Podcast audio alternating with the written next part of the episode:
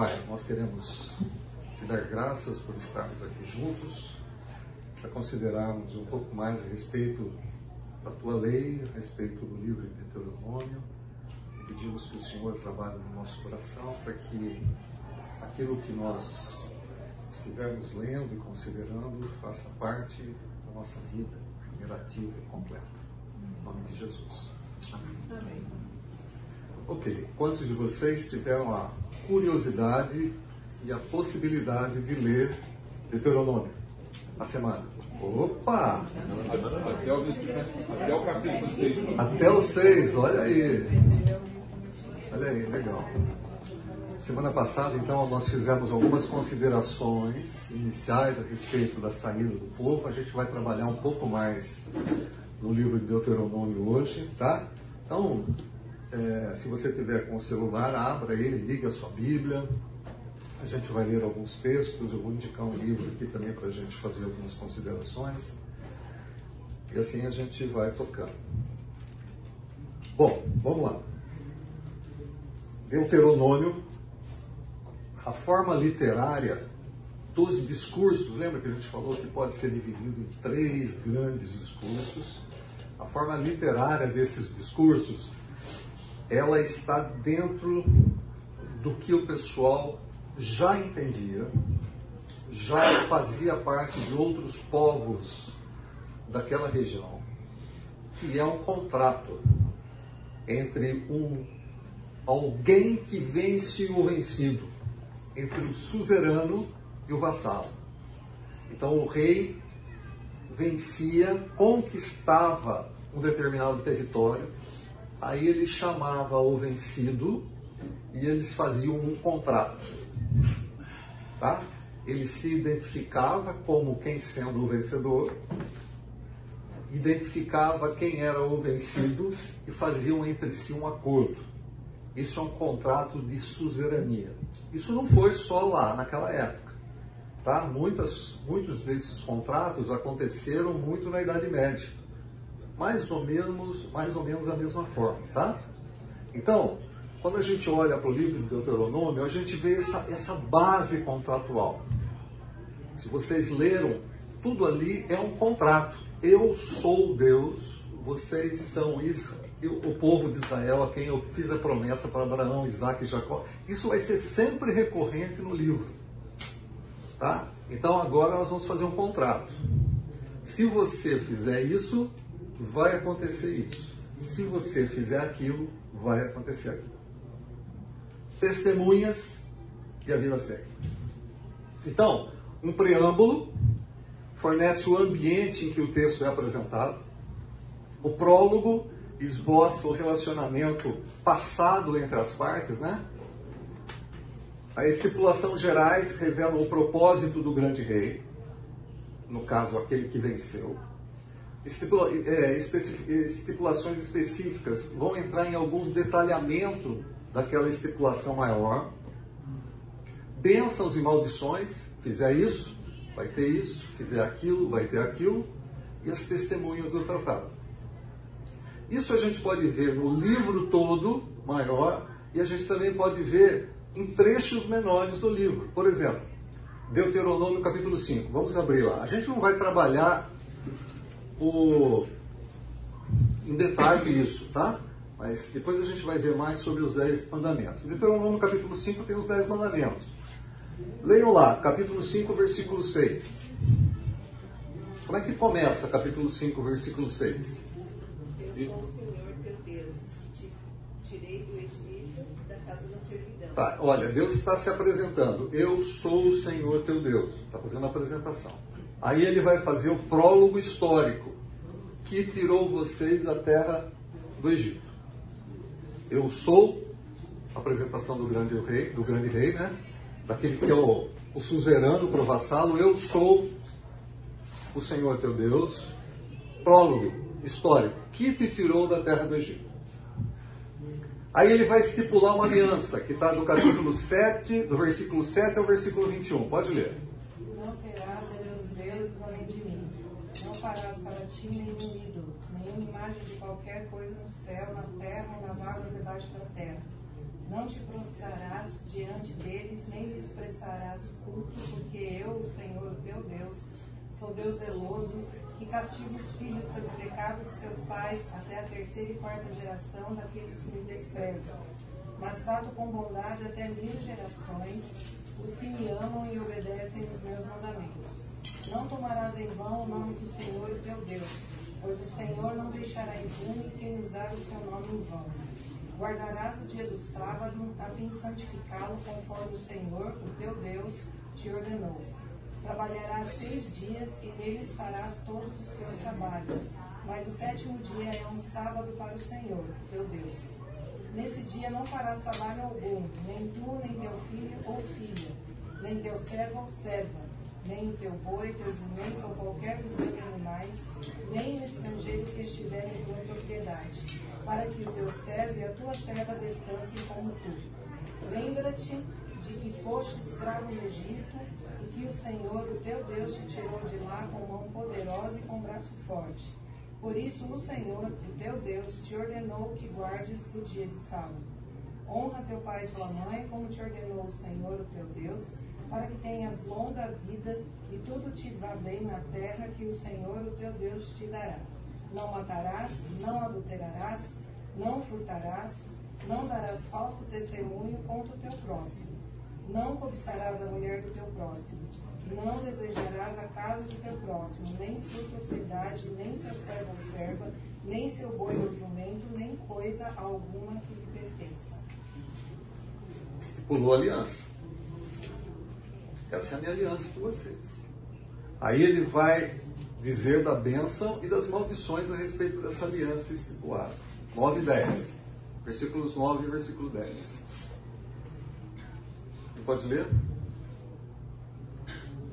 Quem achar, lê, gente. A gente tem bastante texto. Sim, sim.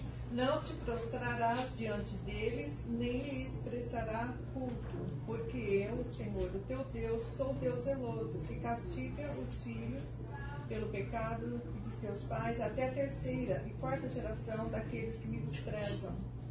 Mas trato com bondade até mil gerações os que me amam e obedecem os meus mandamentos. Percebam que ele está dizendo é, é uma bênção e uma maldição.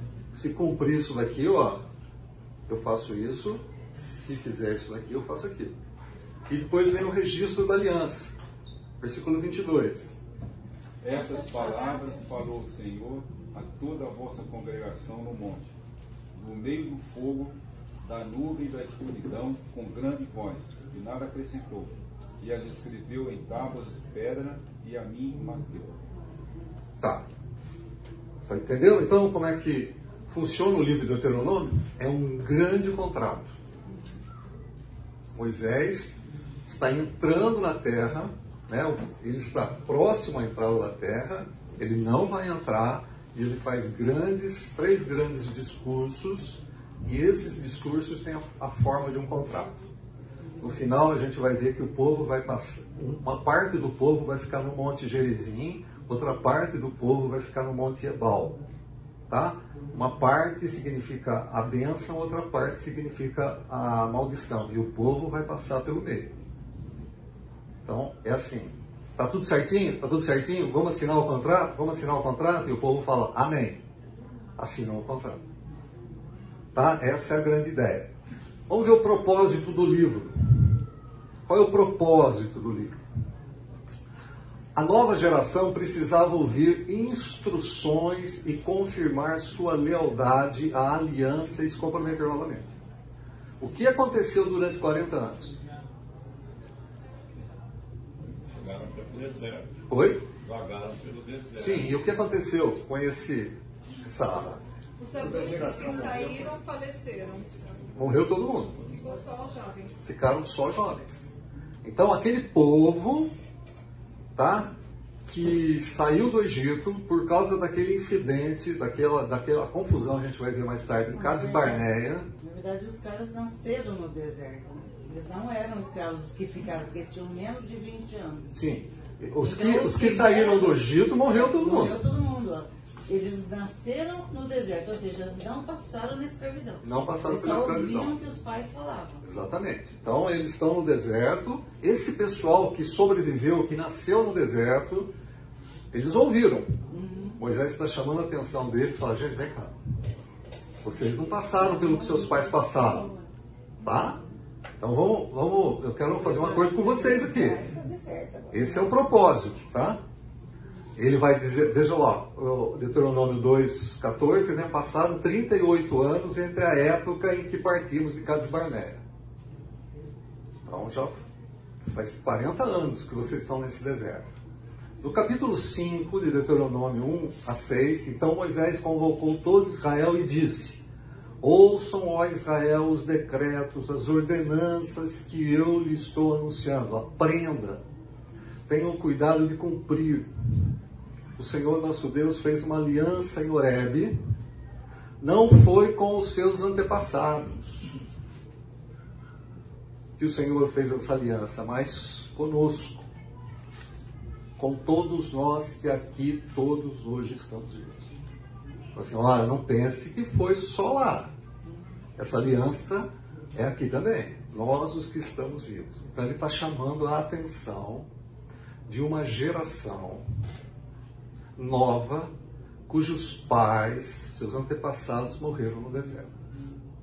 Esse é o grande, assim, um dos grandes propósitos do livro. Ah, aqui? Ah, outro, dentro dessa, dessa questão do propósito, lembre-se de Deuteronômio capítulo 6, versículos de 1 a 2. Quem pode ler? Está falando para a geração, está falando para essa nova geração aqui. estes, pois, são os mandamentos, os estatutos e os juízos que mandou o Senhor, teu Deus, se te ensinasse, para que os cumprisses na terra a que passas a possuir, para que temas ao Senhor teu Deus e guarde todos os seus estatutos e mandamentos, que eu te ordeno, tu e teu filho e o filho de teu filho, todos os dias da tua vida, e que teus dias sejam prolongados. Você foi até o versículo 2. 12. Vai até o 12. Ouve, pois, ó Israel, e atenta em os cumprires, para que bem te suceda, e muito te mu- multipliques na terra que mana leite e mel, como te disse o Senhor, Deus de teus pais. Ouve, Israel, o Senhor nosso Deus é o único Senhor. Amarás, pois, o Senhor teu Deus de todo o teu coração, de toda a tua alma e de toda a tua força. Estas palavras que hoje te ordeno estarão no teu coração. Tu as inculcarás a teus filhos, e delas falarás assentado em tua casa, e andando pelo caminho, e ao deitar-te e ao levantar-te. Também as atarás como sinal na tua mão, e te serão por frontal entre os olhos, e as escreverás nos umbrais de tua casa e nas tuas portas. Havendo-te, pois, o Senhor teu Deus introduzido na terra, que sob juramento prometeu a teus pais, Abraão, Isaque e Jacó, te daria grandes e boas cidades que tu não edificaste, e casas cheias de tudo o que é bom, casas que não encheste, e postos abertos que não abriste, vinhais e olivais que não plantaste. E quando comeres e te fartares, guarda-te para que não esqueças o Senhor que te tirou da terra do Egito, da casa da servidão. Pois é. Ele está falando para um grupo de jovens. Ele está dizendo para esse grupo que não viu o que aconteceu no passado. Eles presenciaram algumas coisas no deserto, mas eles não viram tudo que Deus fez no passado. E ele está dizendo: Ouça, ó Israel. Ouça, ó Israel. Quero que vocês ensinem essas coisas para quem? Para os seus Filhos e netos. É possível que alguns deles já, tivessem, já fossem pais. Certo? É possível que alguns deles já fossem pais. Agora, quando vocês entrarem na terra, é necessário que vocês ensinem para os seus filhos. De que maneira? Andando. O que o texto fala? Andando, deitando, levantando. Todo dia. Ensine para os seus filhos. Ao deitar-se, ao levantar-se, caminhando, sentando. Ensine para os seus filhos. Por que, gente? Era necessário eles ensinarem para os filhos. Passar o conhecimento de geração para geração. Por quê? Que aí fica na memória da pessoa. Eles não tinham escrito, então não era oral.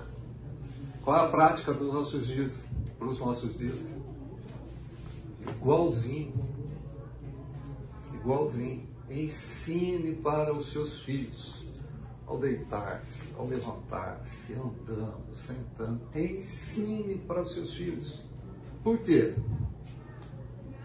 Pra não se desviar dos caminhos. Para não se desviar dos caminhos. É, necessa- é necessário que a gente fale. Fale para as crianças, fale para os filhos, fale para os netos, para aqueles que já têm. Quem é o Senhor? O que foi que o Senhor fez? Quais foram as maravilhas que o Senhor fez para um povo lá há três mil anos, há, dois, há três mil anos atrás? O que é que o Senhor fez para nós hoje? O que o Senhor faz conosco hoje? O que o Senhor fez na cruz? É necessário que a gente fale. E a palavra usada é inculcar, né? Que é, um- é um, dá um, um sentido assim, mais forte até Uhum. do que ensinar só. Uhum. Né? É. É, tem, a intenção, tem aquela conotação de treine, de treino também. Tá? Tem que treinar a criança. Gente, as crianças elas são bombardeadas constantemente. Pior ainda. Né? Pior ainda. Lembrem-se, naquela época, é, eles. Qual que era a, a, a forma de sobrevivência desse pessoal?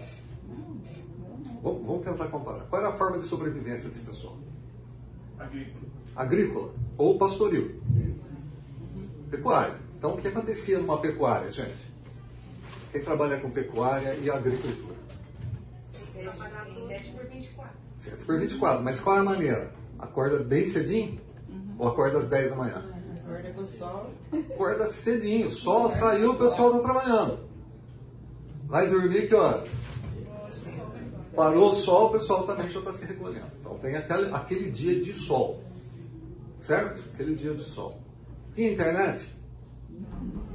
Tem alguma coisa que poderia tirar do jeito que a gente conhece hoje a atenção deles, como nós temos coisas que tirem atenção, que provoquem algumas ações, que coloquem na sua mente com facilidade? Tinha outros povos em volta, com, as, com os quais eles poderiam fazer algum tipo de comércio. Vocês percebem quanto cuidado a gente tem que ter hoje em dia? Muito mais do que era aquela, aquela época, aquela situação. Eu não estou dizendo que os pecados de hoje são maiores do que os pecados de anteriormente. Estou dizendo que nós vivemos num mundo diferente. A forma de influenciar é diferente, a velocidade de se influenciar é diferente. Então nós não podemos correr alguns riscos que muitas vezes a gente até acaba cedendo, né? a gente acaba negligenciando. Temos que falar para os nossos filhos, temos que falar para os nossos netos, temos que falar de forma tal que eles conheçam quem é o Senhor. Ah, eu pus a foto de um soldado israelita que aonde eles têm os chamados nefilins. Está errado, está faltando um i, né? os nefilins. Aquelas caixinhas nos braços, as caixinhas na testa e, os, e aquelas, aquelas, aquelas, aquele tecido, né? aquela fita, que é um- uma maneira especial deles fazerem também. Aqui nessas caixinhas tem textos de Deuteronômio de Êxodo. Tá? O texto que a gente leu não está assim, coloque nos, no frontal da sua testa, coloquem no seu braço para que você lembre, lembre disso constantemente. Amarre como sinal nos braços. Tá? É óbvio que, que é essa maneira de Israel tratar hoje em dia, eles aprenderam muito o que aconteceu no passado deles, tá? Então eles têm as caixinhas, principalmente os ortodoxos, né? Tem a caixinha e tem nos umbrais. Não tem, o texto não fala assim, escrevam nos umbrais, que é a mesusa. O pessoal coloca nos umbrais das portas que tem trechos de Deuteronômio 6 e Deuteronômio 11. Tá? É muito interessante essa questão cultural. Nós não temos essa questão cultural. A gente não vai ficar andando com a caixinha aqui. E nem com caixinha aqui. Mas a ideia é qual? Tem que estar tá aqui. É, tem que estar tá aqui. Tem que estar tá aqui. O que significa isso? Ações. Tem que estar na mente. Tem que estar nas ações. Tá? Não basta simplesmente conhecer. Tem uma, uma vocês já viram o, o, o israelita, os judeus, orarem no muro de das lamentações ou em qualquer momento eles fazerem as suas preces? É sempre em movimento. Né? É sempre em movimento. Você nunca vê um judeu parado orando, fazendo sua prece. O judeu está sempre em movimento. Essa questão é uma questão cultural. Porque para eles, essa ideia de movimento é uma ideia que você tira do seu conhecimento e passa para a sua prática. Tá? Por isso que eles, quando eles. Isso virou uma, uma, um, um formato para eles. Então eles estão sempre lendo em movimento. Sempre fazendo as suas preces em movimento. Tira do conhecimento teórico e passa para o conhecimento prático. Essa, esse movimento significa para eles, torne isso realidade.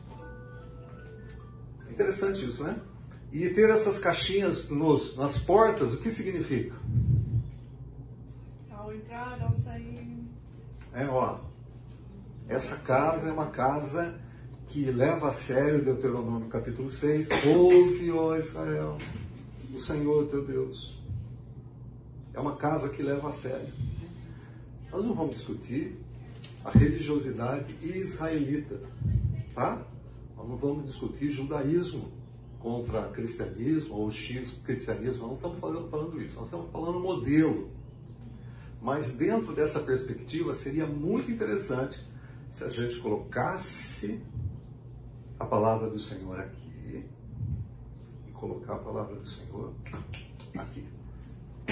Não só no conhecimento, mas nas ações.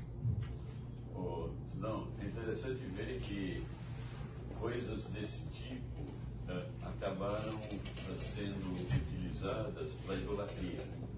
Sim. Então, casas católicas têm uma santinha na porta, uh, na parte de dentro da porta tem a, a, imagem, que eles reverenciam quando entra e quando sai. Uhum. tem as fitinhas do Senhor Confirma. Okay. então, é, esses elementos uh, são usados pelo diabo. É, são distorcidos, né? São distorcidos. Elementos distorcidos, é isso aí. A nossa cultura, a nossa cultura é complicada, né? Porque essa, nós temos uma cultura ocidental. Nossa, nós temos uma origem ocidental. Então, a maioria, pelo menos, né? Alguns são orientais, mas a maioria. Então, essa, essa questão cultural para a gente não, não, não pega, né? Andar com uma caixinha aqui, mas tem uma distorção assim, cara, que é, é fantástico. Né? Lembra que eu falei que a semana passada que eu não achava que o diabo era criativo? Certo? Mas, cara, de uma certa maneira vai introduzindo determinadas coisas para, é, dentro da armadilha proposta por ele, segurar aqueles que buscam. Aqueles que buscam. E não é só dentro do catolicismo. Dentro do candomblé também você vai ver isso. Né? Dentro do candomblé você vê essas coisas também. Bom, ok aqui? Bom, vamos lá.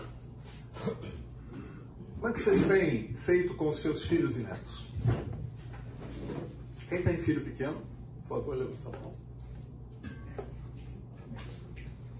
Pais, responsa. Quem tem filho adolescente? Está numa idade de. Né? Adolescente está numa idade de desligar a chave agora e vai ligar daqui a pouco. Né? Responsa. Filhos adultos. Tem responsabilidade ainda? Responsa. Quem tem netos? Responsa. Tem que falar de Deus. Nós somos chamados, nós somos.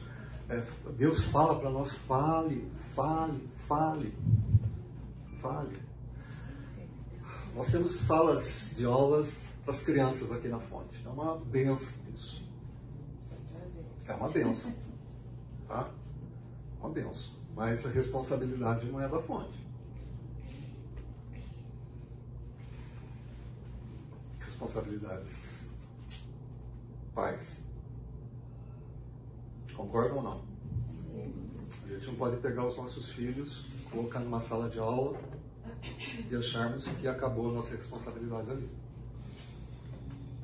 Mas é uma, é uma benção. A organização, o que tem para as crianças, muitas igrejas não têm. E não se dão ao trabalho de ter. Tá? Mas nós entendemos que é necessário.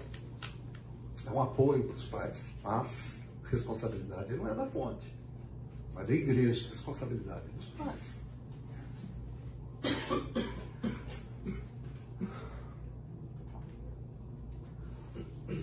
O livro também registra admoestações, encorajamento e alerta para aqueles que estavam prestes a entrar em Canaã. Vejam só, Deuteronômio 8, 11 a 20. Quem pode ler? Falei que a gente ia ler bastante texto, né? Vamos lá. Deuteronômio 8, 11 a 20.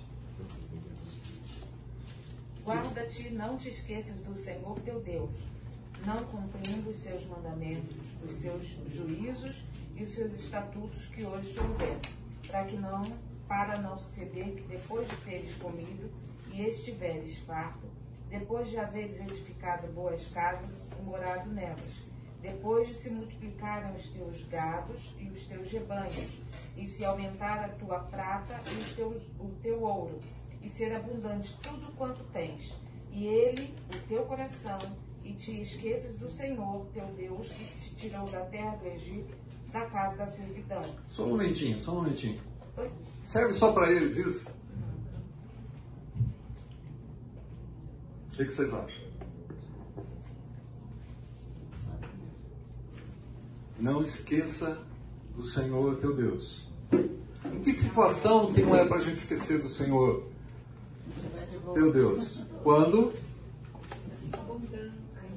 Quando as coisas vão bem. Ou quando as coisas forem bem. Quando, tá, quando a coisa está ruim, né? quando a coisa está ruim, a gente vai para Deus. Não tem jeito. Quando o avião está caindo. Quando o avião está caindo, não, não tem ateu, né? Quando o avião está caindo, não tem ateu. Mas quando o avião está legalzinho, ou quando a gente está conseguindo comprar o avião, né, já, já tem o avião próprio, aí o que, que a gente faz? Esquece. E é impressionante, é impressionante quando a gente estiver vendo juízes. Tá? Esse texto aqui cai no esquecimento. Não esqueça, não esqueça. Por isso que ele fala, coloca na testa. Por quê? Para não esquecer. Não esqueça. É fácil. Foi fácil para eles esquecerem. E também é fácil para nós esquecermos. Não esqueça. Vão chegar dias que você não vai se lembrar do Senhor. Em Reis, tem o, eles esquecem né, totalmente, porque Josias, lá quando assume, o, um sacerdote acha, lá, acha na casa do Senhor o livro, Uhum. aí Josias lê e aí ele retoma tudo, porque o povo já estava totalmente desengolado. É, a já gente vai- estava cultuando o monte de Deus. É, é impressionante, na reforma de Josias- Olha, tem um livro aqui que fala isso, isso, Isso isso. aí. Então vamos voltar a praticar tudo. Quer dizer, o povo tinha esquecido totalmente. É, né? o texto de Josias é grande, a gente vai falar isso quando entrar aqui no, no, no- no- no livro de Juízes. É impressionante o que tinha no templo. É impressionante o que tinha no templo. Esqueceram do Senhor. Gente, a gente esquece. A gente esquece do Senhor, a gente esquece de orar, a gente esquece de ler, a gente esquece. Tá? Quando tudo. a preguiça é uma boa, né? E quando tudo vai bem, a gente esquece mais ainda. Por, por favor, pode continuar? é, que te conduziu por aquele grande e terrível deserto de serpentes abrasadoras, de escorpiões e de, escu- e de, si- e de secura, em que não havia água, e te fez sair água da pederneira, que no deserto te sustentou com maná, que teus pais não conheciam, para te humilhar e para te provar, e afinal te fazer bem. Não digas, pois, no teu coração: a minha força e o poder do meu braço me adquiriram estas riquezas. Antes, te lembrarás do Senhor, o teu Deus, porque é Ele o que te dá força para adquirir riquezas, para confirmar a sua aliança que, sob juramento, prometeu a teus pais, como hoje se vê. Se te esqueceres do Senhor teu Deus e andares após outros deuses e os servires e os adorares, é, protesto hoje contra vós outros que perecereis. Como as nações que o Senhor destruiu de diante de vós, assim perecereis, porquanto não quiser, quisestes obedecer à voz do Senhor vosso Deus. Vocês vão se esquecer. Vocês vão achar que o braço forte de vocês é que fez essas conquistas. né? Os braços fortes fizeram essas conquistas. Mas eu vou dizer uma coisa para vocês. Eu protesto hoje. Quando isso acontecer, eu vou punir vocês. Quando isso acontecer, eu vou punir vocês.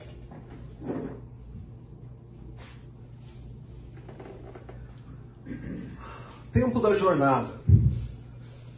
Gente, esse tempo de jornada, eu, eu achei, pelo menos para mim, são três aprendizados no tempo da jornada. O primeiro é o tempo de aprender a lutar. Eles tinham que sair de uma terra onde durante 400 anos eles foram escravos. Tinham que chegar até Canaã. Lá em Canaã, eles iam encontrar todos aqueles povos que eles tinham que destruir. Só que eles não sabiam absolutamente nada de luta. Eles tinham que lutar. Eles tinham que aprender a lutar. Aqui é muito interessante porque Deus poderia eliminar todos aqueles outros povos, Deus poderia tirar aquele povo do Egito, tá?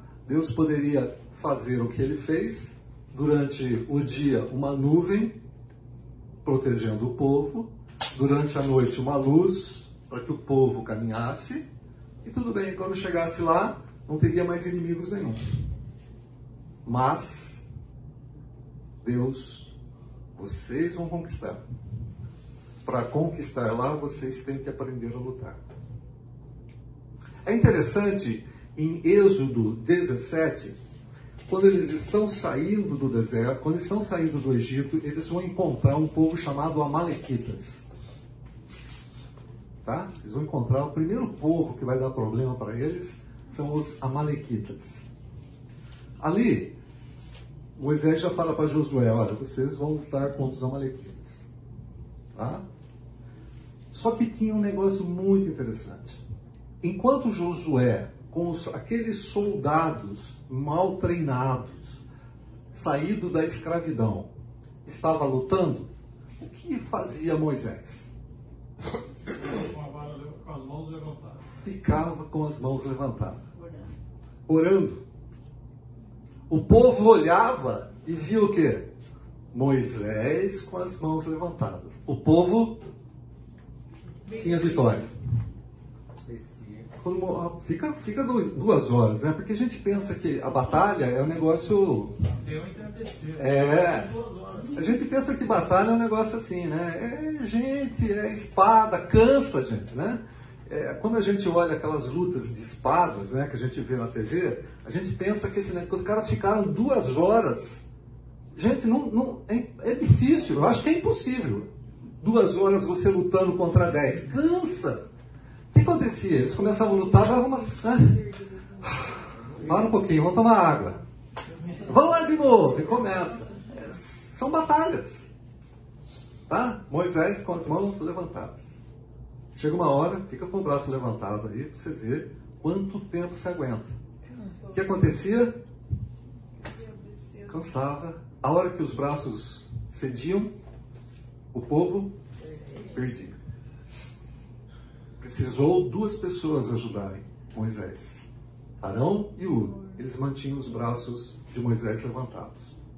Aquele povo precisava aprender a lutar. Mas ainda eles olhavam para Moisés e falavam assim: gente, o chefe está orando. Por quê? Porque era Moisés que tinha o contato com Deus. Cara, o chefe está orando por nós, então a gente consegue, a hora que abaixava as mãos, o que acontecia com eles? Perdiam. Não é só ficar com a mão levantada, a mão também dorme quando fica muito tempo assim. A mão dorme. Imagina Moisés, né? Imagina Moisés. O povo ainda não tinha aprendido a lutar, gente. O povo precisava de referência. Claro que era Moisés orando, tudo bem. Claro que era Moisés orando, claro que tinha Ur, claro que tinha é, Arão levantando as mãos, é óbvio, mas o povo eles queriam ver o líder deles com as mãos levantadas. Para eles era assim, um incentivo aquilo. Nas outras batalhas você não vê Moisés com as mãos levantadas. O povo já tinha aprendido algumas coisas, o povo já tinha aprendido a lutar. Interessante que isso tinha um objetivo, né? O objetivo era que o povo entendesse que quem estava, estava dando a vitória era Deus. Uhum não a sua própria capacidade. Uhum. É, porque em todo o texto a gente vai encontrar isso. Ó, não, não, não acredita no seu braço forte. Hein? A gente vai ver que em Cades Barneia, quando eles. É, quando Deus fala assim, agora vocês vão andar no deserto, porque tem aquela, aquela truta lá com os doze espíritos. É, um grupo fala assim: não, tá bom, a gente se arrepende, a gente vai lutar. Não vai lutar porque eu não vou estar com vocês. E tem aquela. aquele fiasco, né? Então, uma coisa que o povo tinha que aprender: a lutar. Eu vejo muito, penso muito nos detalhes, né, lendo, principalmente o Antigo Testamento. Onde que eles, se eles saíram correndo do, do, do Egito, que eles eram escravos, onde eles conseguiram armas para lutar? Porque se eles saíram correndo, eles eram escravos, não portavam armas. E aí para poder enfrentar um outro povo que já provavelmente um exército ou alguma coisa assim. Eu também não sei. Eu penso mesmo sempre também nos detalhes das coisas. Eu não sei. Metal do bezerro de ouro, porque era tempo para construir o bezerro de ouro. É, não, o bezerro de ouro foi, era pequenininho, jogou. Mas eles eram artesãos também, né? Eles produziam coisas, né? Possivelmente eles pegaram armas dos egípcios, né? Eu, eu, eu, eu vou pelo, pelo, melhor caminho, né? Pegaram arma dos egípcios, maçarila, espadas, coisas. Você tem que pensar. É. Então, na saída do Egito, o povo é, deu, levou eles levaram os despojos do povo que estava escravizado. É, mas aí o texto não fala, não sei se fala armas, não, fala que é joias e tal, é joias. Eles podem ter comprado também no caminho, eles tinham dinheiro, né? Mas há 3.500 anos atrás, a briga era com pau e pedra. Pode ser também, né? você, você tem que lembrar uma coisa também, né, na minha dedução, né? É que quem fazia as armas, os artesãos das armas, eram os escravos, né? E não eram soldados que faziam arma, mas eram os artesãos. Eram lança, é, espada, material. Eles sabiam como fazer arma. No meio do deserto, eles acharam a matéria-prima. É complicado. Ao contrário, tem texto uh, para frente que uma forma de certo domínio dos filisteus era não deixar eles aprenderem a tecnologia de fazer de, de mexer com ferro. É, tanto é que eles tinham pra né? É. Então, realmente, a, a, a guerra, a, a- a- o armamento era rudimentar e aquilo que eles conseguiram com as vitórias. Então, eles, ele, é, é uma, é uma que Deus outros. não queria que eles se sentissem vitoriosos. É Deus é que dava a A vitória. dependência. Você está acostumado com drone, com. Ah, é. é difícil. A nossa mente hoje é complicada. É drone, é laser. É. Era pau e pedra. Vamos lá, gente, tomar um cafezinho?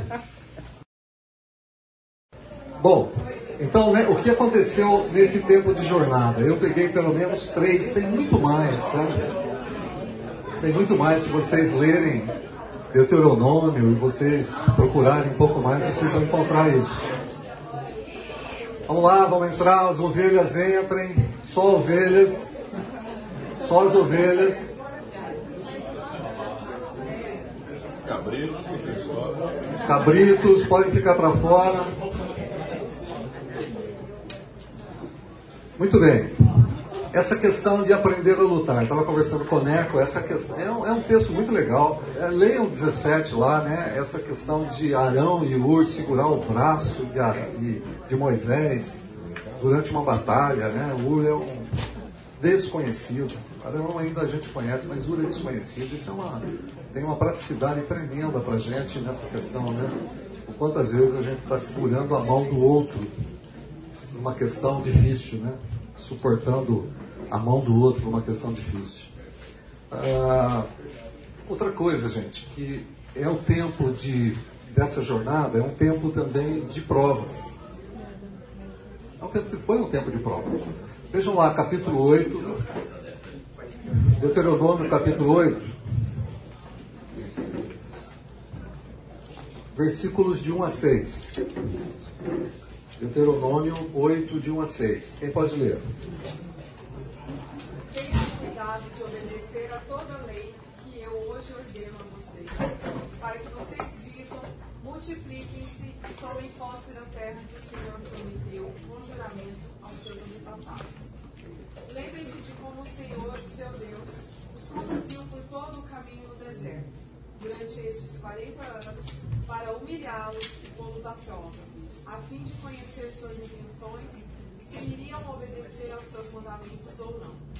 Assim, ele os humilhou e os deixou passar fome, mas depois os sustentou com o maná, que vocês nem os seus antepassados conheciam, para mostrar a vocês que nem só de pão viverá o homem, mas de toda palavra que procede da boca do Senhor. As roupas de vocês não se gastaram e os seus pés não incharam durante esses 40 anos. Saibam, pois, em seu coração, que assim como um homem disciplina o seu filho, da mesma forma o Senhor, o seu Deus, os disciplina. Tá bom, tá bom, ok. É, percebe? Tirou do Egito, levou-os para o deserto. As roupas não envelheceram. 40 anos. Vê para baixar o som para mim um pouquinho só, por favor. 40 anos no deserto, as roupas não envelheceram. Os pés não incharam.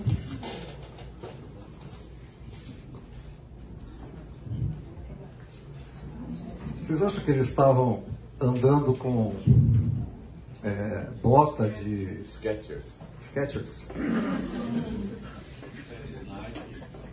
Tênis Nike? Jordans? E a questão do solo. Solo? Estavam pisando em grama toda a caminhada. Era um gramado solo em toda a caminhada. O solo era ruim, o clima não ajudava. Aliás, só atrapalhava, porque deserto, frio à noite, quente durante o dia, sandálias. Os pés não ficaram inchados. Deus cuidou do corpo. Deus cuidou do corpo. Não, Deus não só não cuidou do corpo, Deus cuidou da roupa. 40, 40 anos com a mesma roupa. Pelo menos lavar, eles lavavam, né? É, pelo menos lavar em algum lugar lavavam. A roupa não estragou. É, não lavava. É, a roupa não estragou, gente. Já pensou isso? 40 anos, ficar andando no deserto, a roupa não estraga? Era algodão egípcio. Algodão egípcio. Isso aí. Quantos fios? Quantos fios? E o salário, ó.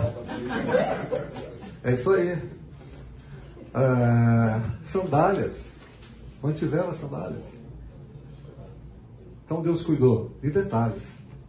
A gente vai ver mais tarde ali que deu maná, deu carne, deu pão, deu carne. O que tinha, o que, que Deus estava fazendo com aquele povo? Provando. O que é que Deus estava falando para aquele povo? Vamos ver o que é que vocês têm no coração. 40 anos no deserto e Deus conversando, falando para eles: Nós estamos vendo o que vocês têm no coração. Pergunta: Deus sabia o que eles tinham no coração? Bom, se vocês pensarem que Deus não sabia o que eles tinham no coração, nós estamos caindo no teísmo aberto. Acredito em Deus, mas Deus reduzido.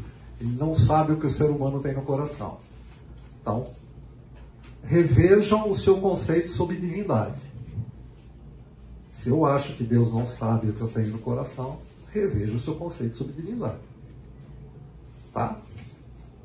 Então, por que, que o texto fala assim? Para ver o que é que vocês tinham no coração. Eles tinham que saber. Vocês têm que saber o que é que vocês têm no coração. Quando nós passamos por provas, Deus sabe o que está no nosso coração? Sabe. Mas nós não sabemos o que está no nosso coração. Então Deus coloca provas nas nossas vidas para que nós entendamos o que está no nosso coração. É isso que Tiago vai dizer lá em capítulo 2. Capítulo 1. Quando vocês estiverem passando pela prova da vossa fé, fiquem felizes. Por quê? Porque o intuito disso é torná-los íntegros e perfeitos. Para torná-los íntegros e perfeitos, é necessário que vocês vejam o que está dentro de vocês. Isso é a prova da fé. Ainda Deus vai falar assim: olha, Tiago, se vocês precisam de sabedoria, peça a Deus, que lhe dá de maneira generosa. Ou seja, quando você estiver passando por essa situação, Deus está me provando para ver o que eu tenho no coração e eu não, não estou entendendo tudo isso, vá diante de Deus e fala, Senhor, me dê sabedoria. Eu não consigo ver. E Deus, e o texto diz, Deus te dá generosamente.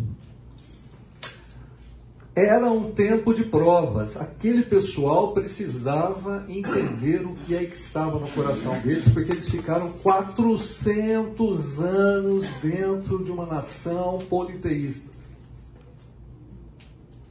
Eles precisavam entender exatamente o que é que eles tinham aprendido, o que é que eles tinham considerado, considerado nisso tudo e o que eles tinham, o que eles tinham internalizado o que fazia parte da vida dele. Vocês serão provados. Ah, Deuteronômio capítulo 32, versículos 10 e 12. É, numa terra deserta, ele o encontrou, numa região árida e de ventos uivantes. Ele o protegeu e dele cuidou, guardou-o como a menina dos seus olhos como a águia que desperta a sua ninhada, paira sobre os seus filhotes e depois estende as asas para apanhá-los, levando-os sobre elas. O Senhor sozinho o levou. Nenhum Deus estrangeiro o ajudou. É... Vocês conhecem esse livrinho aqui, ó? Moisés? Essa coleção? É uma coleção do Charles Swindoll. Tá? Então, para não perder um pouco da, da, da, tradução, eu vou ler um texto para vocês. Tá? Ele vai chamar, ele vai dizer que o tempo no deserto é a escola de Deus.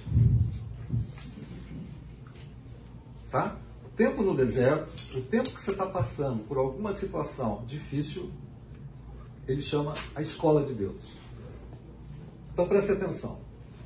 Talvez seja útil você saber que o termo hebraico para deserto é midbar, que significa falar. Partindo disso, deixe-me dizer que o deserto é o lugar onde Deus fala. Se não fosse essa experiência do deserto, você e eu poderíamos passar a vida inteira sem ouvir e conhecer o que Deus do universo deseja dizer. O deserto muda isso. Nesse lugar solitário, você é despojado de todas as coisas das quais depende o seu conforto. Tudo o que passou que precisaria da sua vida, mas na verdade não precisa absolutamente nada. A escola de Deus é o deserto. A escola de Deus é o tempo de provação. Vou pegar outro trecho aqui, tá? O isolamento sempre fez parte da experiência no deserto. Nunca esqueça isso. Uma vez que Deus encontra o deserto de que você precisa, Ele faz você descer do ônibus e continua a viagem ele está fazendo a ideia assim, assim, entra aqui no ônibus comigo. Quando chega num determinado deserto, ele abre a porta do ônibus e fala assim, desce, e vai embora. Aí você pensa em algumas coisas. Deus foi embora. Onde ele está? Ele me deixou nesse lugar. Em meio a essa penosa experiência, você descobre que não pode mais fazer as coisas que antes lhe era permitida. O medo se instala. Você diz a si mesmo: vou perder os meus dons, vou perder as minhas utilidades. Fui esquecido, Deus me deixou para trás, o tempo está acabando, não vejo oportunidade para mim, jamais vou sair desse lugar. A escola de Deus no deserto, o que fez com o povo, muitas vezes pode estar fazendo conosco.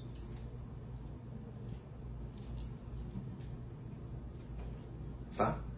Não sei a vida de vocês. Sei a vida de alguns de vocês. Mas muitas vezes Deus pode estar levando você para o deserto. E lá está provando a sua vida. O Swindle diz que é a melhor escola. É ali onde a gente vai passar por um aprendizado exclusivo de Deus. Voltando ao capítulo, ao Deuteronômio 32, veja que coisa interessante. Deixa eu abrir minha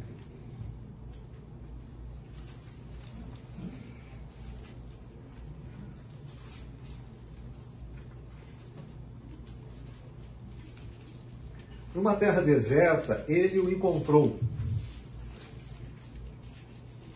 Numa região árida e de ventos uivantes. Ele o protegeu. Primeira coisa, protegeu. Ele cuidou. Ele guardou como a menina dos seus olhos. O Senhor sozinho o levou. Nenhum Deus estrangeiro o ajudou. No deserto, aquele povo estava sozinho eles dependiam de Deus e Deus estava trabalhando na vida deles. Não era para ser assim, porque a gente vê as reações que eles tiveram. Diante das provas, eles tiveram algumas reações muito condenáveis. Mas também a gente faz isso. A gente está sendo provado, diante das provas, nós temos reações condenáveis. Nós precisamos ter sabedoria. Mas nessa prova é ele que leva, é ele que cuida sozinho. Ele não pega deuses estranhos, situações estranhas para ajudá-lo nessa caminhada. Ele começa a obra da prova e termina a obra da prova. Então, Israel, nação, tempo de aprender a lutar, tempo de provas. Talvez nós estejamos passando por elas. Provas. Alguém quer falar alguma coisa? É interessante, né? Às vezes a gente pensar que o deserto que Deus nos coloca, às vezes Deus começa a fazer dele um lugar habitável. Coisas começam a acontecer, né? Um exemplo que eu gostaria de compartilhar é que eu nunca gostei muito do lugar onde nós moramos, especialmente a rua. Não sei se é porque eu cresci ali, brinquei, tenho umas lembranças tão. Enfim, eu sempre falei, Deus, eu não gosto daqui, não gosto desse lugar, não gosto dessas pessoas, eu queria mudar daqui. E faz 40 anos que nós moramos ali. Ou seja, o deserto que eu entendi que eu estava, eu permaneci. E eu comecei com a maturidade perceber que existem coisas que Deus foi mudando no meu coração. E hoje eu posso dizer que eu amo aquelas pessoas. Comecei a falar de Jesus para algumas pessoas, uh, fui levar literatura para algumas que acharam até que eu estaria vendendo. Comecei tudo de novo, não, vem cá, deixa eu te explicar, falando de. Enfim, e, e às vezes o deserto onde a gente está, Deus fez muito mais coisas na minha vida, talvez, do que ainda na vida daquelas pessoas pelas quais hoje eu tenho um carinho e oro pela vida delas. Ok? Mais alguém? Tá. Um tempo de deserto. Um tempo para aprender a lutar. Também a parte desses 38 anos, aliás, 400 na entrada do Egito e mais 38, 40 anos, também era o tempo de se cumprir o tempo. Vamos lá. Deuteronômio capítulo 9.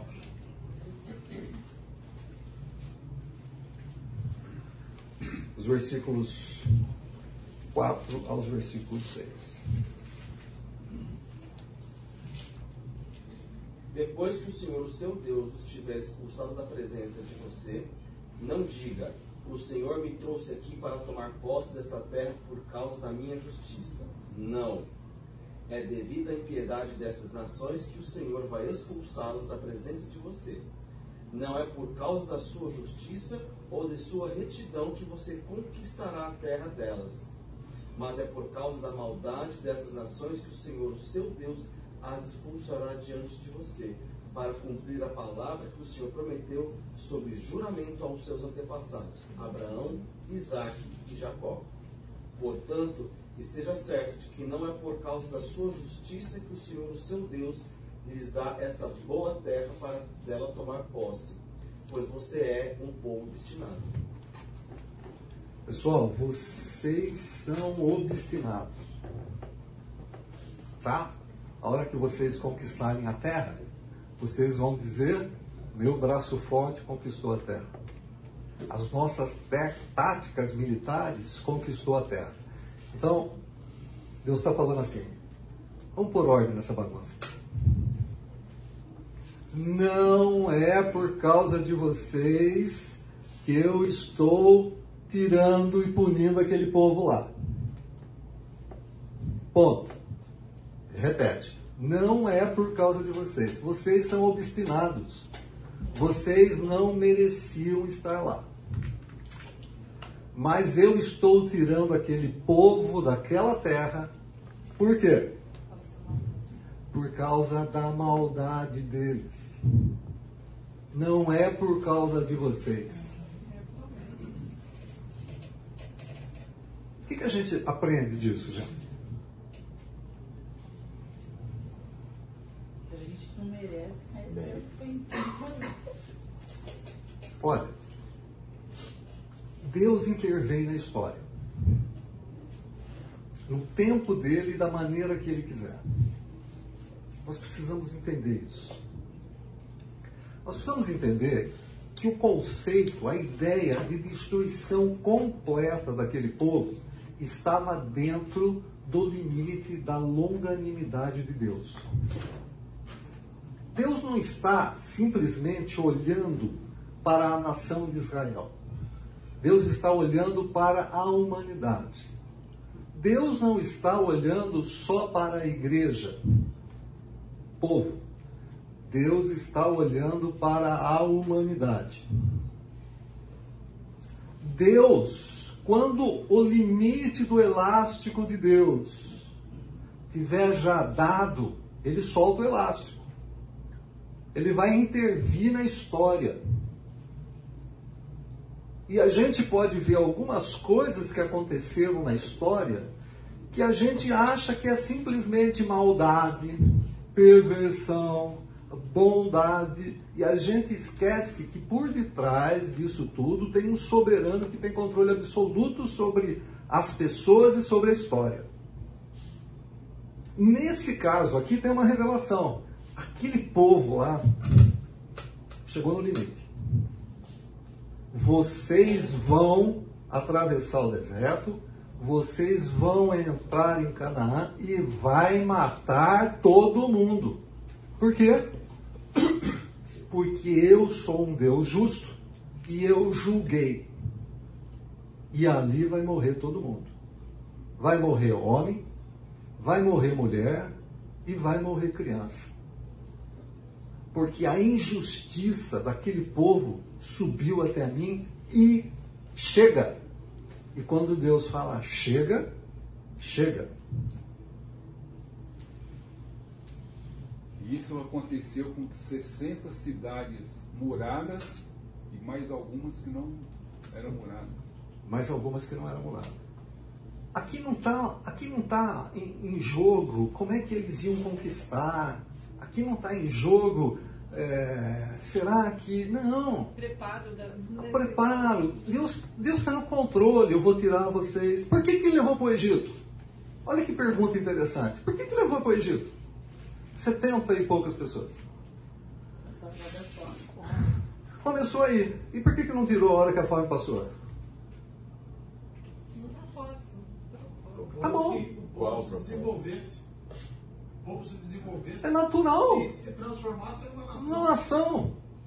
Era naquelas condições, dentro do Egito, uma cidade fortalecida, uma cidade que outros povos não iam atacar, que eles tiveram condição de crescer, reproduzir.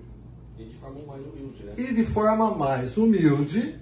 E depois é óbvio, tem o, tem o problema lá que o pessoal transforma em escravo? Tem. Mas foi nessas condições que Deus falou assim: vocês vão crescer como nação aqui. Deus olhou para toda essa situação e não tinha outro lugar para colocar aquela nação. Tá? Nação cresce, bom, agora chega. Vamos embora. Por que chega agora? Por que 400 anos depois? E não 357 ou 572? Por que 400 anos? Por que 400 anos? Tinha prometido lá a Abraão. Sim, mas ele prometeu. Que era 400 anos. Ele prometeu 400, 400, 400 e pouco lá, tem aquele negócio da gente. Por que esse período de tempo? Para necessário. Para quê? Para se formar esse povo. Por quê? Também. E aqueles outros povos que, tinham, que Deus manda destruir? Ficaram quatro, quatro séculos adorando outros deuses, quatro séculos sacrificando seus filhos aos deuses Moloque e outros deuses. Era um povo que não tinha jeito. Deus deixou 400 anos esperando que aquele povo mudasse. 400, quatro séculos para aquele povo mudar. Chegou uma hora, Deus falou assim: chega, não vai, acabou, agora é minha justiça. Só que quando a gente olha a justiça de Deus, fala assim: você vai lá e mata todo mundo. Ah, mas matou criança, matou gente pequena, adulto. Cara, você, não olha a justiça de Deus, você acha que Deus vai falar assim, ó, muda, hein? A mentalidade pet de hoje também. Mataram animais. Matou todo mundo. É julgamento, gente. A gente acha que julgamento de Deus, que julgamento de Deus é um tapinha no traseiro. É julgamento de Deus. Aquelas nações, oh, o texto está falando, não sou eu que estou falando. O texto está falando, acabou. Olha para a história dessas nações. Acabou. É julgamento. Aí quando a gente olha o Novo Testamento, a gente vê Jesus. Tem que amar seu próximo. Se alguém bater. Só, só um minutinho. Você tem que amar seu próximo. Se alguém dá um tapa no seu rosto, tem que virar outro rosto. Julgamento é julgamento. O tempo está terminando. E a hora que Deus julgar, você acha que ele vai dar um tapinha no traseiro?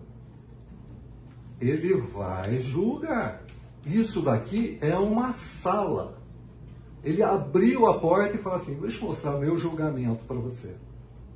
Esse pessoal vai ser julgado agora. Israel, você é a minha mão de julgamento. Vai lá e extermina o povo. É, tudo bem, entendo isso. Mas, por exemplo, se a criança, nesses povos, pai leva uma criança desde pequeno e fala: Olha, esse poste de madeira é um Deus criança vai crescer acreditando naquilo. Assim como eu e meus irmãos crescemos acreditando em Nossa Senhora Aparecida, acreditando que um copo com água na hora da Ave Maria, que era seis horas da tarde, que a gente ajoelhava em volta do rádio, transformava aquela água numa água santa, e meus irmãos mais velhos até hoje acreditam nisso. Quer dizer, se eles crescem acreditando, os pais falam que aquilo é um Deus, eles crescem, eles não tiveram uma opção de, olha, eu tenho um outro Deus aqui. Tinha alguém que falava para eles da existência de Deus, que aqueles povos, se Deus que dá a vida e tira a vida, foi Deus que deu vida para aqueles povos, para aquelas crianças, e depois manda destruir. É, eu, na minha cabeça é difícil entender isso. Posso ajudar? Pode. Está em Deuteronômio também, Deuteronômio não, está em Êxodo, quando Deus diz para Moisés assim, eu terei misericórdia de quem eu quiser ter misericórdia. Sim, mas é, tudo bem, é então, Deus é soberano, Deus. mas na minha concepção misericórdia de quem eu quiser ter misericórdia. Por quê? Razões divinas que nós não compreendemos. É, é, eu acho que a gente, de tudo isso que a gente está é, falando, é, tá, o que fica muito claro para a gente, para mim especificamente, tem a ver com o coração. É ali que começam todas as, as idolatrias, maldades e tudo isso. E Deus conhece o coração. Né? Às vezes nós não conhecemos o nosso coração completamente, mas Deus conhece. Então ele sabe de detalhes. Né? Então, esses povos que Deus mandava eliminar, ele sabia. Possivelmente, esse povo já tinha ouvido falar de Deus. Possivelmente. Porque Deus ele é, ele é conhecido por todos. Não existe limite para ele. Então, só que esses, esse, esse, povo, ou essa, essas pessoas, tinham seus corações completamente endurecidos e não se rendiam ao amor de Deus. Então, Deus sabia que é, é, possivelmente eles não teriam seus corações transformados. Por isso, ele mandava eliminar. Né? Eu creio assim. Né? Como hoje, tem, o, o, o Evangelho está é, ao alcance de tanta gente e a gente encontra pessoas ainda com seus corações duros, completamente é, é, embrutecidos. Né? Então, tudo tem a ver com o coração e Deus conhece. Por isso ele mandava eliminar. Para mim também é difícil pensar em umas coisas, em umas situações dessa, mas a gente precisa saber que Deus ele é justo, ele é soberano e ele conhece muito mais do que a gente. Né? Então ele, ele sabe. Tá. É, deixa, deixa eu pegar um texto aqui para a gente trabalhar um pouco, a gente vai fazer com algumas considerações aqui. Eu gostaria de tentar, dentro desse limite, tentar trazer teologicamente algumas situações aqui. Romanos, capítulo 1.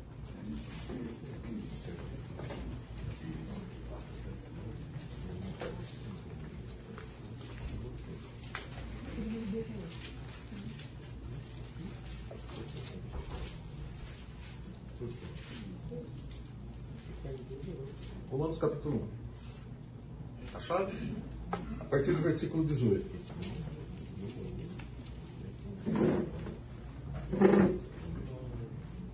Porquanto a ira de Deus é revelada dos céus contra toda impiedade e injustiça dos homens que suprimem a verdade pela injustiça. Pois o que de Deus se pode conhecer é manifesto entre eles, porque Deus lhe manifestou. Pois desde a criação do mundo, os atributos invisíveis de Deus, seu eterno poder e a sua natureza divina, têm sido visto claramente, sendo compreendido por meio das coisas criadas, de forma que tais homens são indesculpáveis, porque tendo conhecido a Deus, como é que, peraí, como é que esses homens conheceram a Deus? Deus se revelou de uma maneira geral para todos os homens. Todos os homens. Independente de algum profeta, independente de algum crente, de algum evangélico, de algum católico, de algum padre, de algum pastor falar do evangelho, Deus se revelou a todos os homens. Por isso os homens são indesculpáveis. Homem algum vai poder chegar diante de Deus e falar assim, mas ninguém foi falar para mim. Esse é o problema. Deus vai tratar desse problema de outra coisa. Você recebeu uma revelação que era para você me buscar. Você não me buscou. Quando a gente olha para aqueles povos, eles sacrificavam seus filhos para os deuses deles. E as crianças?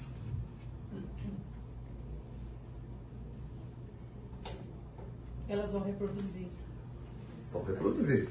Mas Deus, quando olha, ele olha a nação, ele está olhando o povo, assim, vai todo mundo. Mas pera um pouquinho, mas as crianças. Ah, gente, deixa Deus julgar essa questão. A gente está olhando a morte como uma continuidade de vida. Não, estancou a vida. Pós-morte é um problema de Deus. Ele vai julgar de acordo com o seu caráter. Ele vai julgar de acordo com o seu caráter. Crianças não. Não vamos entrar nesse, não vamos entrar nesse mérito aqui. Isso é outro. criança mesmo, tá Não, celular, continua sendo pecador.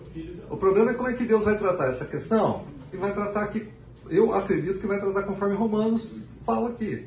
Vai ter que saber se conheceu ou não conheceu, mas tudo bem, deixa quieto aqui.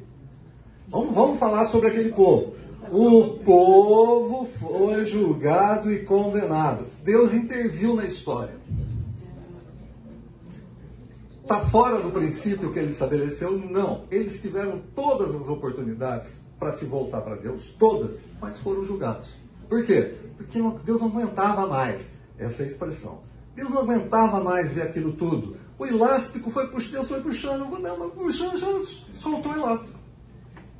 Agora é a espada. Que nem história do dilúvio. Como a história do dilúvio. O- o- o- Como a assim, eu falo assim, todo, todo Como a história de Sodoma. Todo julgamento tem uma sentença, e a sentença de Deus é justa, né? Embora nós, o conceito de justiça nosso, né, da humanidade, seja diferente. Na realidade, ele deu uma sentença ali. E funciona também uma coisa, lembrando-nos de. Lembramos que o, que, que o julgamento de Deus realmente é pela espada.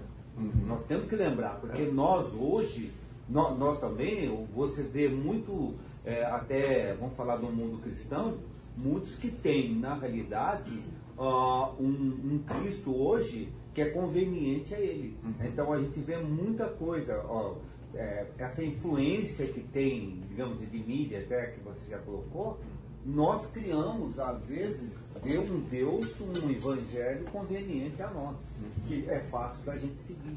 né? Então a gente também tem que lembrar do julgamento de Deus. Sim. E assim, Deus vê o quê? Intenção. Deus vê coração. Deus sabe do que está falando. Então, Nós não podemos retirar de Deus o seu justo juízo. Por quê? A gente reduz Deus. Não é assim. Deus não pode ser reduzido. Não pode tirar o justo juízo de Deus dessa maneira. Ele age, ele intervém na história. Agora um pouquinho. Lembra do pau que bate em Chico? O pau que bate em Chico bate em Francisco. Bate em Francisco. O pau que bate em Chico bate em Francisco. Quando ele olha para você, onde é que está a longanimidade dele? Onde é que está o elástico aqui? Deve estar meio esticado. Tá com as. Eita, o elástico está puxando. Nos solta este lingue. Senhor, nos solta esse lingue. Não solta esse lingue. Por quê? Porque Hebreus fala que ele disciplina os filhos a quem ele ama. Não é só aqueles camaradas lá. E nós também. O pau que bate em Chico, bate em Francisco. Deus continua sendo o mesmo Deus. Pode falar. Então, uma coisa que eu vejo também é, são consequências das escolhas feitas, né? Como eles não quiseram atender aquilo que Deus estava mostrando, eles arcaram com as consequências, inclusive das crianças. Sim. E isso acontece com a gente também. Nas nossas escolhas, Deus vai trazer as consequências dependendo do- daquilo que a gente escolheu. Sim. Inclusive- Existe responsabilidade aqui, não pode ser tirada a responsabilidade. E a gente não pode perder a noção da soberania de Deus na história. Isso. Provérbios 16, 4 diz assim: O Senhor faz tudo com um propósito, até os ímpios para o dia do castigo. Pois é. E ainda, é assim, esse negócio é um troço. Né? É um negócio que a gente pode viajar. A soberania de Deus e a vontade humana. Tá? Como é que esse negócio anda junto? A soberania de Deus e a vontade humana. Quando você olha para a Bíblia, você fala assim: existe a soberania de Deus. Quando você olha para a Bíblia, você fala assim: tem a vontade humana. Deus, só Deus consegue fazer isso. Só Deus consegue trabalhar com essas questões. A soberania de Deus e a vontade humana. Por isso que ele é Deus. né? Ainda bem, né? Entende. Por isso que ele é Deus. Ainda bem. Ainda bem. Né? Ainda bem. Você falou uma coisa e eu acho que é o ponto-chave de tudo isso. A gente não pode perder de vista que esse julgamento é um julgamento terreno. A gente não está tratando aqui de um julgamento escatológico, é um julgamento terreno, onde também o povo de Israel estaria de novo sendo provada a obediência. Vão cumprir o que eu estou falando? Vão fazer a eliminação que eu que eu estou pedindo? E tem, tem essa figura aqui que a gente tem que analisar. E foram julgados, né? Exatamente. Quando a gente olha aqui, eles também foram julgados. Se vocês a gente vai ver, não vai dar mais tempo. Você vai ver numa rebelião que teve aqui, 25 mil morreram. Certo? Ainda está trabalhando no povo. Ele está trabalhando no povo. Ah, o que vai acontecer depois, gente? O que a Bíblia revelar para nós, a gente fala assim, vai acontecer isso. O que a Bíblia não revelar para nós, fala assim, ó, acredita no caráter. Por quê? Porque esse Deus é o Deus que eu creio. Se Deus for menos que isso, eu não creio mais nele. Não posso crer num Deus que eu acredito que seja onisciente, onipotente, onipresente, e eu reduzo o caráter dele, achando que ele vai julgar errado. E nessa redução, eu acho que inclui a nossa ansiedade de querer explicar tudo, entender tudo, e eu quero encaixotar, e eu quero saber por que que ele matou, por que que ele deixou, por que... E aí Deus começa a ficar muito pequeno, porque Sim. eu vou explicar Deus, É. eu vou ter essa ousadia. É o problema. Então, eu acho que a gente tem que realmente descansar na fé dos atributos que tem nos conduzido, né, o tempo todo. Tem situações difíceis. Essa situação que a gente olha e mata todo mundo é uma situação complicada. Por quê? Porque a nossa mente, lembra que a gente estava falando semana passada? A nossa mente ocidental do século 21, 21? do século 21.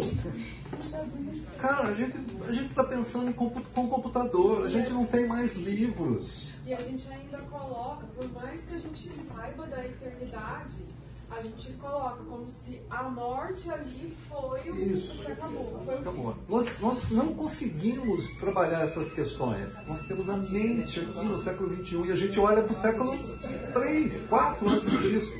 Milênio, 3, 4 antes de Cristo. E fala assim, ah, não era para ser assim. Não, não era para ser assim. Mas não era para ser assim ainda hoje. Nossa cabeça é muito pequena para entender. Né? Nós somos muito limitados. Então, ainda bem que Deus não é.